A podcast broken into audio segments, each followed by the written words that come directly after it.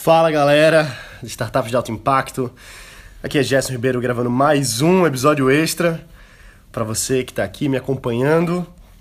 Todos os dias, notícias sobre startups, negócios, informações sobre tecnologia, investimentos.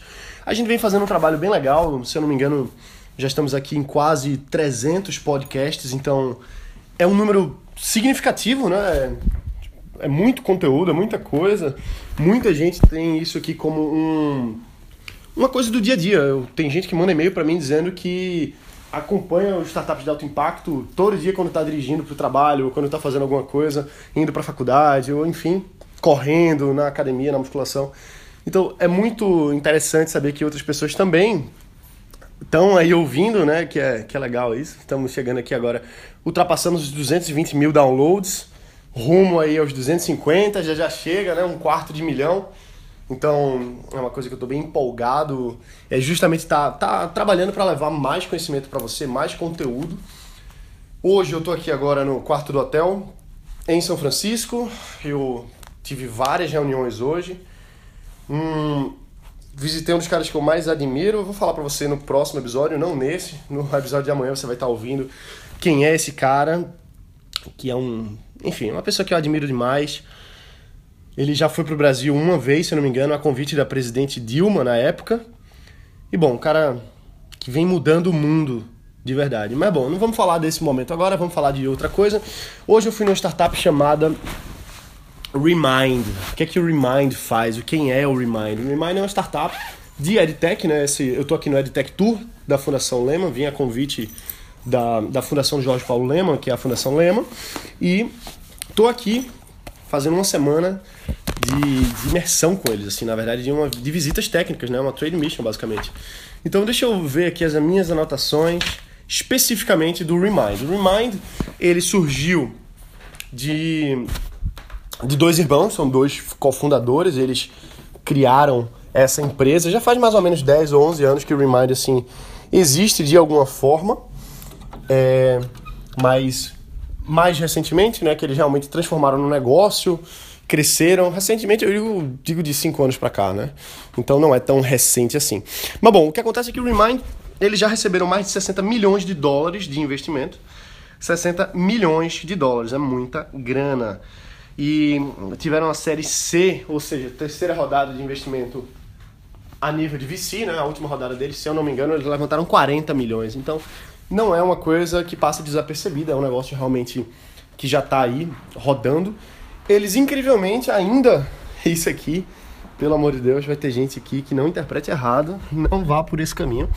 Mas tem gente, eles eles nessa história, nessa trajetória aí do Remind, eles até hoje não encontraram qual é o modelo de negócio deles, como é que eles vão ganhar dinheiro de fato. E bom, é, o que acontece é que eles até hoje estão rodando as suas operações com o dinheiro que vem dos investimentos que eles receberam. Então, esse é o modelo deles até agora.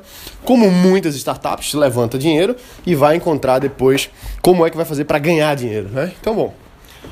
A respeito aqui ainda do Remind, o que, a gente pode ver mais? Eu conversei diretamente com o cofundador, um dos cofundadores, são dois, eu falei com o, o David, e bom, ele ele falou muito da questão de resolver um problema, muito. Eles estavam ali para resolver o problema do professor. Na verdade, eles achavam no início que estavam resolvendo o problema do aluno. E o que, que eles fazem, Remind, só para você ter noção?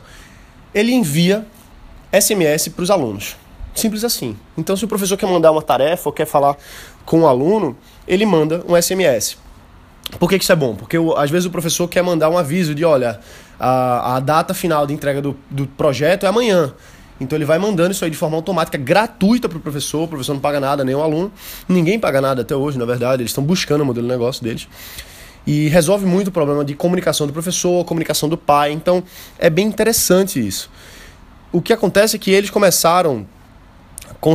Vê só que interessante. Eles pegaram quem eram os 50 mais. Os 50 professores mais influentes da América pelo Twitter, descobriram quem eram esses caras, e mandaram e-mail para todos os 50 pedindo para trocar ideia, para conversar a respeito do problema que eles tinham, que era nesse sentido. E aí, esses primeiros professores, eles começaram a se engajar muito com o projeto do Remind, porque eles se sentiam fazendo parte. Olha só que interessante, se sentiam fazendo parte do projeto. E aí eles acabavam tweetando, acabavam divulgando. E isso trouxe uma, uma, uma margem muito grande de gente, trouxe bastante gente para dentro. E ele falou até assim: they felt they were part of it. Então, se você puder construir na sua comunidade um, do, do, seu potencial cliente, do seu potencial usuário, uma sensação de pertencimento, ou seja, deles estarem construindo com você, é bem interessante. E essa sacada aqui deles irem direto para os 50 maiores influenciadores foi fatal, assim, fatal para bom, porque eles, eles pegaram logo quem já tinha mídia, quem já conseguia divulgar bem e colocaram os caras para dentro de forma gratuita, de forma que eles acabaram divulgando mais. Hoje o Remind tem 20 milhões de usuários ativos.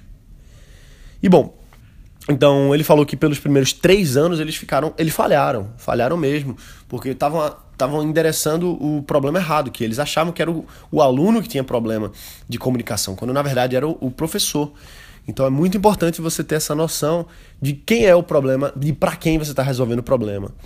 Outra coisa que o David falou com a gente foi o, o Growth Accounting Model, que é o modelo de a contabilidade de crescimento que o Facebook criou e que eles utilizam que basicamente é uma formulazinha matemática bem simples que ele chama de MAU, ou seja, Monthly Active Users, usuários mensais ativos.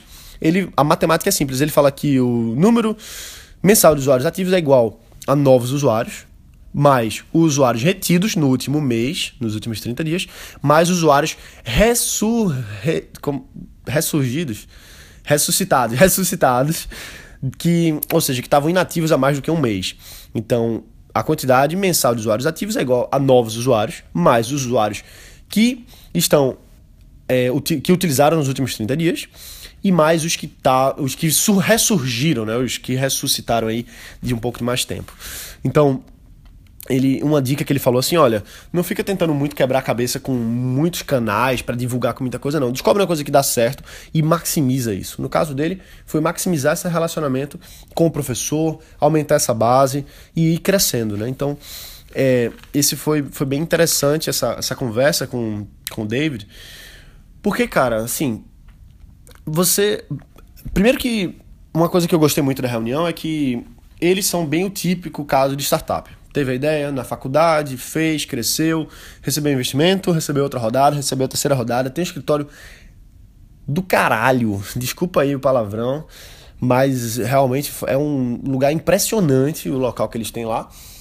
E assim, mas não é nem por isso, assim, é porque você vê que eles são muito bons de construção de produto. Eles focam muito na simplicidade, em ter um produto simples de usar, em ter um negócio que realmente resolva o problema. Então, esses foram os principais pontos que eu tirei aqui da, da reunião do com Remind. Eu podia elaborar um pouco mais sobre isso, mas eu estou um pouco apressado. Eu vou agora para um jantar de negócios. E, bom, infelizmente eu vou ter que cortar por aqui, mas eu acho que já foi basicamente isso que vem aqui das minhas anotações, das minhas, da, da minha cabeça mesmo, o que eu posso mais agregar dessa reunião, trazer para você aqui hoje, beleza? Um abraço, bota para quebrar e a gente se vê amanhã que todo dia tem mais. Valeu!